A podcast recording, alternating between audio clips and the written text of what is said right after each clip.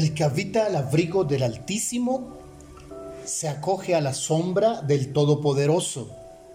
Yo le dije al Señor, tú eres mi refugio, mi fortaleza, el Dios en quien confío.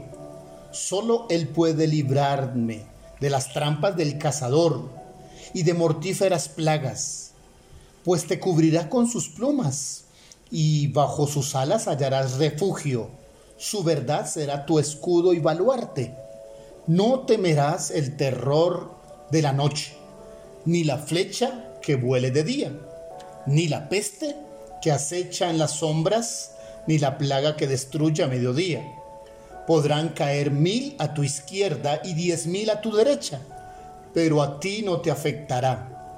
No tendrás más que abrir bien los ojos para ver a los impíos recibir su merecido, ya que has puesto al Señor por tu refugio, al Altísimo por tu protección ningún mal habrá de sobrevenirte, ninguna calamidad llegará a tu hogar.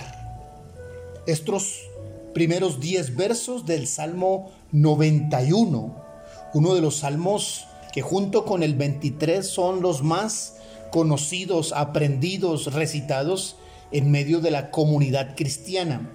Y aún en el mundo no creyente, muchos conocen acerca de este cántico maravilloso. Se canta un cántico de total confianza. Además que tiene un propósito didáctico, decir que este fue compuesto con el ánimo de enseñar, de hablar acerca de la protección de Dios. Lo usamos aún no solo como expresión de alabanza, sino también como canción didáctica. Le enseñamos a los niños a refugiarse en Dios, a orar, a presentar sus vidas en las noches y también en las mañanas. Este cántico es una profunda confianza, sugiere que esa tranquila esperanza se trata de la experiencia personal de un hombre que aprendió a refugiarse en el Señor. Y es que necesitamos aprender a refugiarnos en Dios. Este es un salmo maravilloso, una decisión personal. Sus versos nos inspiran cada día a buscar al Señor.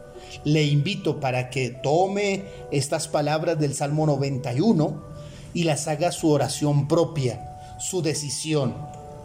¿Quién puede refugiarse en Dios? El salmista dice que quien quiere la protección de Dios debe buscarla dice él, el que habita. Significa vivir con. Es una decisión individual de permanecer en la presencia de Dios. Es la decisión de hacer de Dios el refugio, como una sombrilla de protección. Muchos tienen en sus casas, pero salen a la calle desprotegidos o simplemente olvidan y no saben qué pasará durante el día de un momento a otro puede cambiar el clima y aquel refugio, aquella sombrilla, solo la tienen como un elemento. Muchos así tienen con respecto a Dios. Dios y nadie más nos brinda el más seguro cuidado.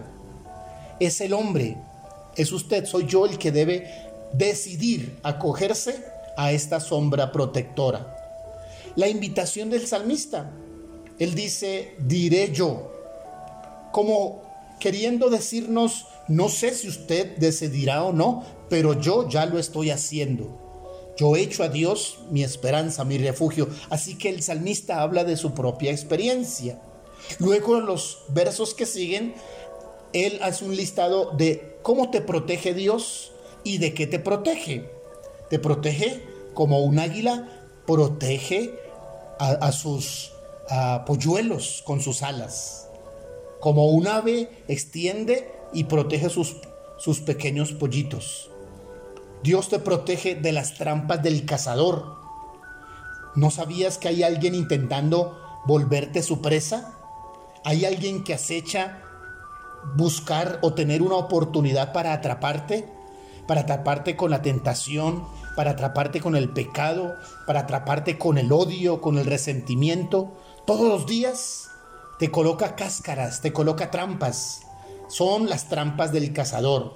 Dios te libra de las trampas del cazador. También dice que te libra de la enfermedad, de esa enfermedad que quiere venir y dañar tu vida física. Dios te protege del terror de la noche, las, sombras de la oscuridad, los demonios, las obras malignas. Dios te protege de los peligros del día. El salmista habla de la saeta que vuela en el día. Dios te protege de los males que están escondidos. Dios te protege de los accidentes violentos. Dios te protege de los demonios. Dios te protege de las malas acciones de otras personas que quieren hacerte daño usando perversidades, brujerías, obras de maldad ocultas. Pueden llegar hasta mil y hasta diez mil intentos, pero a ti no te van a afectar, porque Dios es tu refugio, tu protector. Finalmente Él dice que la razón de esta protección es porque has puesto a Jehová por tu refugio. Si no has hecho, si no has decidido refugiarte en el Señor, hoy es el día de decidir venir bajo su sombra. Si lo estás haciendo una vez más delante de Dios, pon tu vida ante Él y ora para que ni enfermedad, ni pestes, ningún mal toque ni tu vida ni tu casa. La bendita palabra del Señor nos dice, el que habita el abrigo del Altísimo morará bajo la sombra del Omnipotente.